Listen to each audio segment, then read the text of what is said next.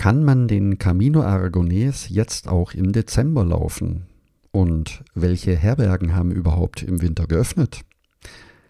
Welches ist der im Moment wohl außergewöhnlichste Jakobsweg, den es in Europa gibt? Dies alles in dieser Folge. Viel Spaß mit den Pilgerfragen aus dem Monat November. Herzlich willkommen zum Jakobsweg. Schritt für Schritt zu mehr Gelassenheit.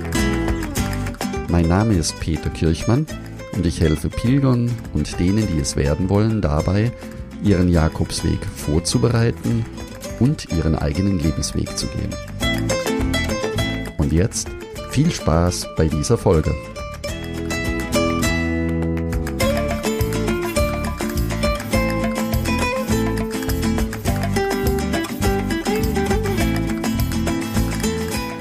Hallo und herzlich willkommen zu den Pilgerfragen aus Monat November.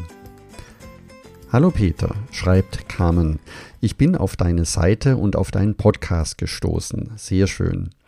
Hast du Erfahrungen, wie und ob sich der Camino Aragonés im Winter laufen lässt und wie dort die Unterkunftssituation oder auch die Versorgung außerhalb der Saison ist?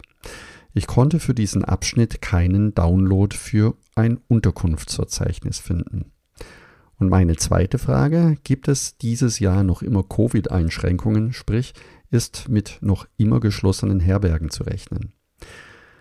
Ja, vielen Dank, Carmen, für deine Frage, die in zwei Teilen ich dir gerne beantworten möchte. Der Camino Aragonés ist im Winter sehr, sehr ruhig. Das heißt, auch wenn du im Dezember oder im Januar laufen möchtest, ist gut möglich, dass in den Bergen in den Pyrenäen noch Schnee liegt, vor allen Dingen auf dem Somport-Pass.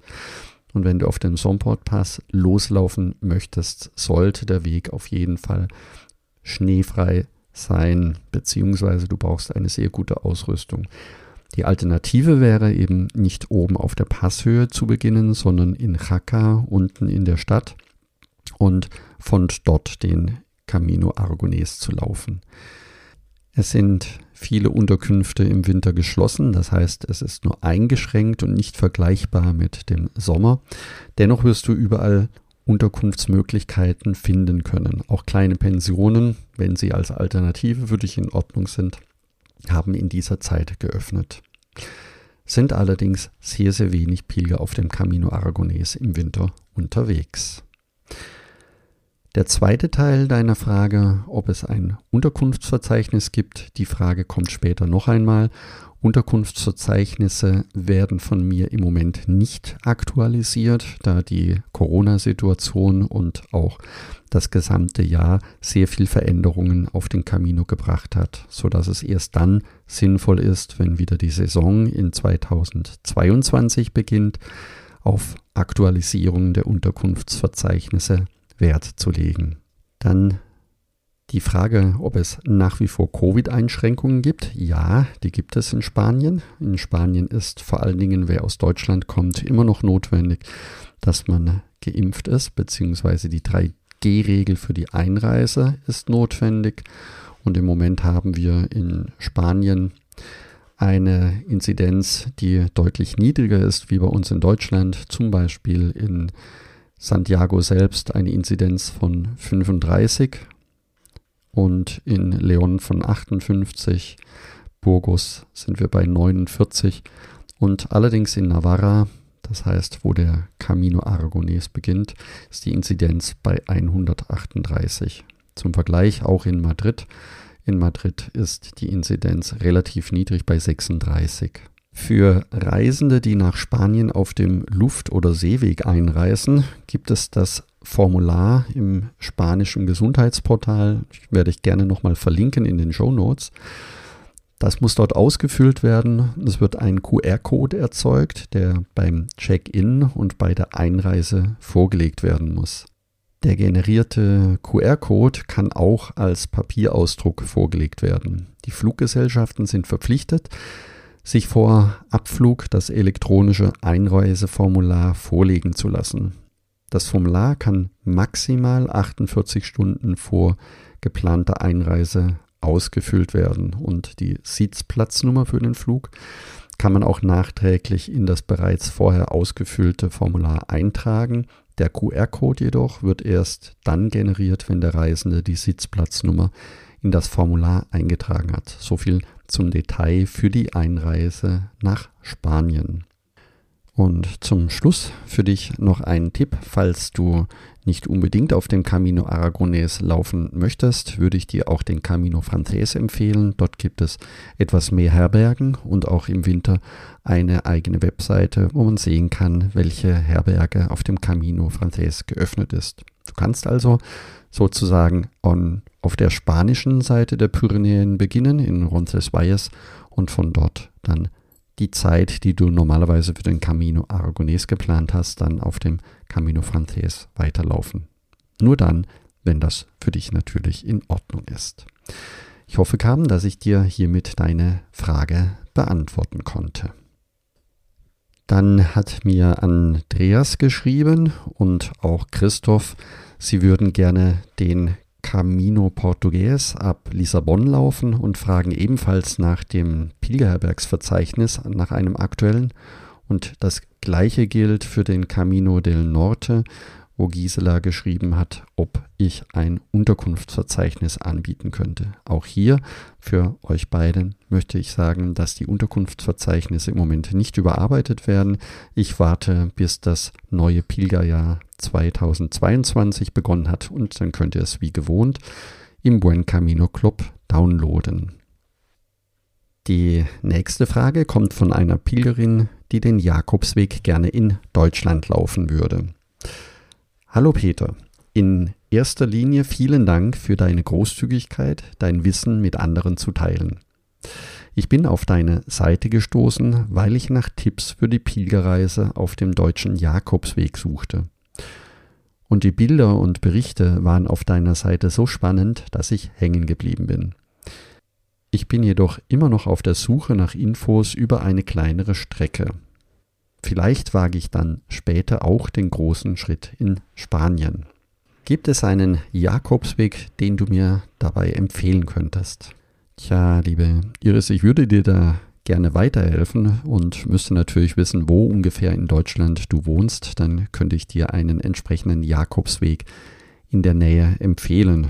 Grundsätzlich gilt für alle Jakobswege in Deutschland, dass du, und das empfehle ich immer sehr gerne, an einem Wochenende oder vielleicht an einem verlängerten Wochenende einfach mal ein oder zwei Tage Jakobsweg läufst, damit du ein Gefühl dafür bekommst. Du kannst auch eine Übernachtung mit einplanen, wenn du das möchtest und kannst so die ersten Schnupperstunden auf dem Jakobsweg verbringen.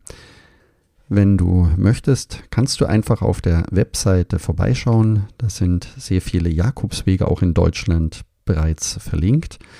Am besten auf jakobsweg-lebensweg.de slash Deutschland gehen und dann kannst du einen Jakobsweg in deiner Nähe aussuchen. Oder wie gesagt, du schreibst mir einfach nochmal eine kurze E-Mail.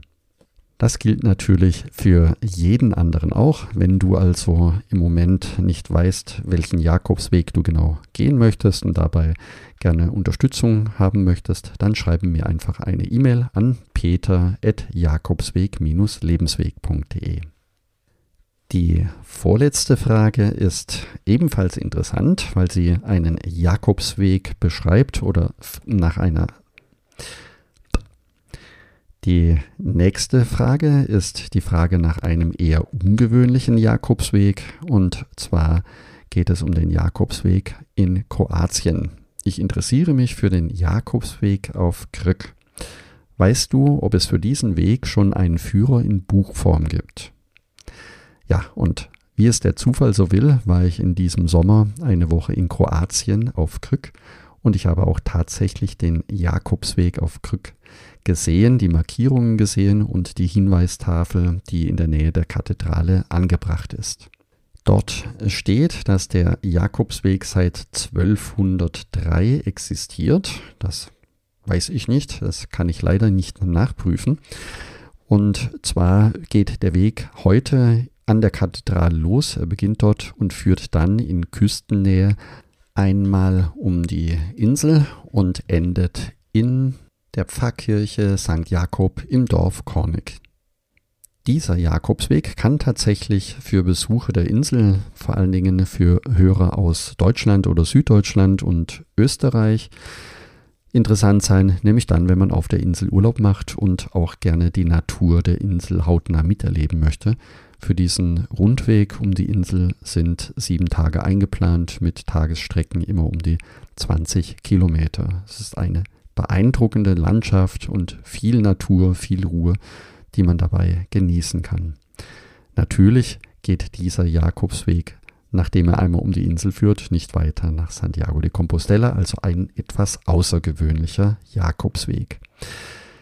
Die Gesamtlänge des Jakobsweges auf Krk in Kroatien beträgt 107 Kilometer und wenn du dich dafür interessiert oder nähere Informationen haben möchtest, dann schau in den Shownotes vorbei. Dort werde ich eine Webseite verlinken, wo du nähere Informationen erfahren kannst. Das soll es jetzt für heute gewesen sein an Pilgerfragen aus dem Monat November. In der nächsten Folge geht es um das Jakobsweg-Pilgern im Winter mit ausführlichen Informationen für die Monate Dezember und Januar. Wenn auch du mehr über den Jakobsweg erfahren möchtest, um dich vorzubereiten oder deine nächste Reise zu planen, dann werde jetzt Teil des kostenlosen Buen Camino Clubs. Du kannst dort alles nutzen, was du für deine Vorbereitung brauchst, die Herbergsverzeichnisse, die Etappenplanung oder auch die Packliste, wie du deinen Jakobsweg vorbereiten kannst. Ebenfalls gibt es einen Online-Kurs, den ich dir sehr empfehle, denn dabei wirst du alles lernen, was für die Vorbereitung notwendig ist. Gehe am besten jetzt gleich auf buencaminoclub.de und trage dich dort direkt ein. Danke, dass du zugehört hast und ich freue mich, wenn wir uns nächsten Sonntag wiederhören. Und denke daran, du bist wunderbar. Ich wünsche dir eine lebensfrohe und schöne Woche. Buen Camino, dein Peter Kirchmann von Jakobsweg-lebensweg.de.